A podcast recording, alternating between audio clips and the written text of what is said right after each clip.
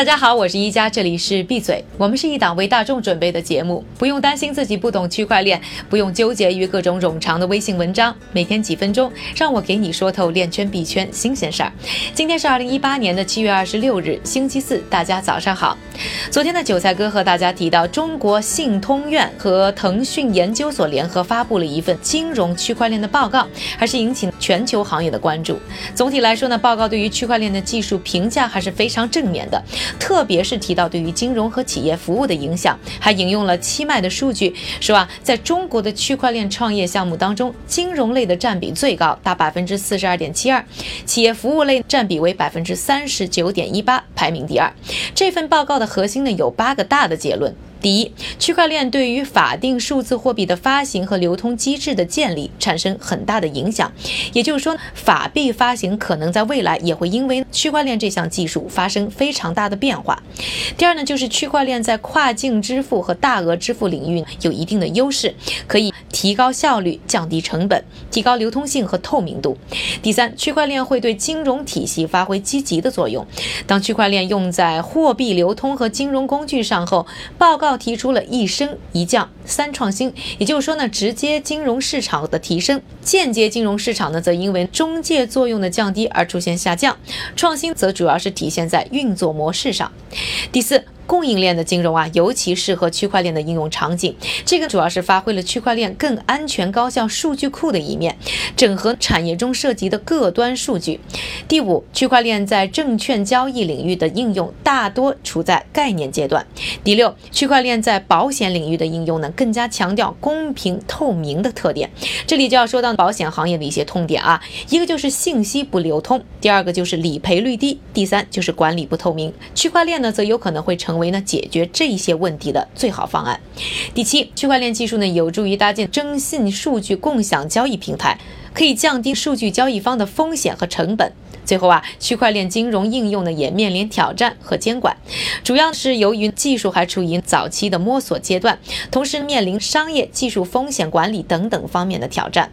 报告还提醒说，要区分币和链的关系，一定要注意到币带来的风险，另外就要注意应用场景以及和国家政府之间的交流。其实啊，最近我们注意到中国有在淡化区块链技术的趋势，银监会国际部负责人就曾在七月中旬呢警告说，不要将区块链技术。神话。从这一份报告呢，也可以看出，尽管行业潜力巨大，但对于这一项技术真正实现全面的应用，也需要更多的耐心。最近币价出现了上涨，韭菜们心情不错。昨天呢，我们也说了，最近这波大涨的原因呢，和比特币 ETF 有关。但总的来说啊，我们应该通过哪些因素来判断币价呢？今天呢，就来和大家聊聊这个话题，谈一些主要的影响因素。首先，最重要的因素就是供求关系。这个啊，和很多的商品价格变化是一样的，供应大，需求少，价格自然就低。供应少，需求大，也就会看到呢价格上涨。这也是为什么比特币具有跨时代的意义，因为首次创造了数字空间里的稀缺性，只有两千一百万枚。但同时呢，对于比特币的需求又非常强，所以呢价格自然也就上去了。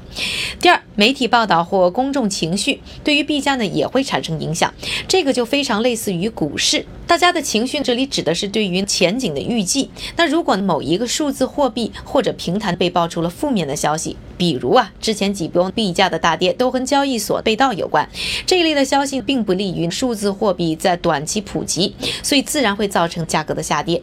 但是像我们昨天又说到的 ETF 产品呢，可能会获得批准的消息，带来的是对未来好的预计，自然也就会支撑价格上涨了。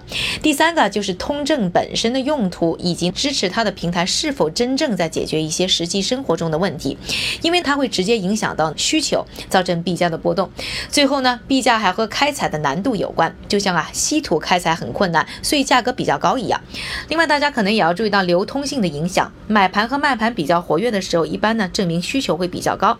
同时还要注意，就是整体市值比较高的币呢，价格波动呢一般比较小，因为想要撬动价格的变化，需求的资金量会更大。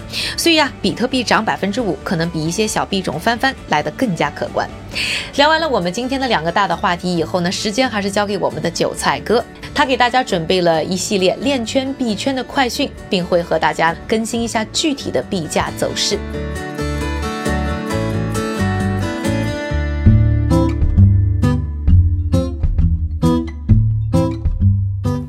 好的，一家，接下来又是韭菜的时间，我们先来看看链圈有哪些新项目和新消息。继杭州和深圳斥巨资发展区块链产业之后，中国的又一个城市南京将投入十亿美元支持区块链产业的发展。另外，专注为独角兽企业服务的美国知名股权交易平台 SharesPost 宣布，全球著名的数字资产交易平台 OKCoin 加入了其全球交易深度及结算系统 GLASS，并成为交易所节点，会全力打造证券类网络。最后，四大之一的安永会计事务所刚刚宣布，他们创建了一个区块链分析工具，支持用户跟踪不同交易所和钱包的多笔交易。此外，这个新工具啊，还可以基于区块链技术提供资产负债审计服务。接下来，我们再来看看币圈和链圈的新消息。首先啊，不知道是不是受到内部人士泄露消息的影响，美国证券交易委员会 SEC 刚刚表示，将是否批准五种与比特币相关的交易所交易基金 ETF 的决定推迟到了九月。另外，芝加哥商品交易所的比特币期货市场通过和 ITBit 合作，首次完成了一笔比特币期货的等值现货资产兑换交易。此外，美国数字货币交易所 Coinbase 宣布，他们已经进入数字货币礼品卡市场。英国、西班牙、法国、意大利、荷兰和澳大利亚的用户都可以用数字货币兑换成各品牌的礼品卡。我们再来关注一下 Twitter，他们已经开始采用打击数字货币欺诈的新方法来确认用户账户的真实性。印度方面，印度法律改革委员会在研究体育博彩可能性时，已经决定将虚拟货币与其他合法支付方式相结合。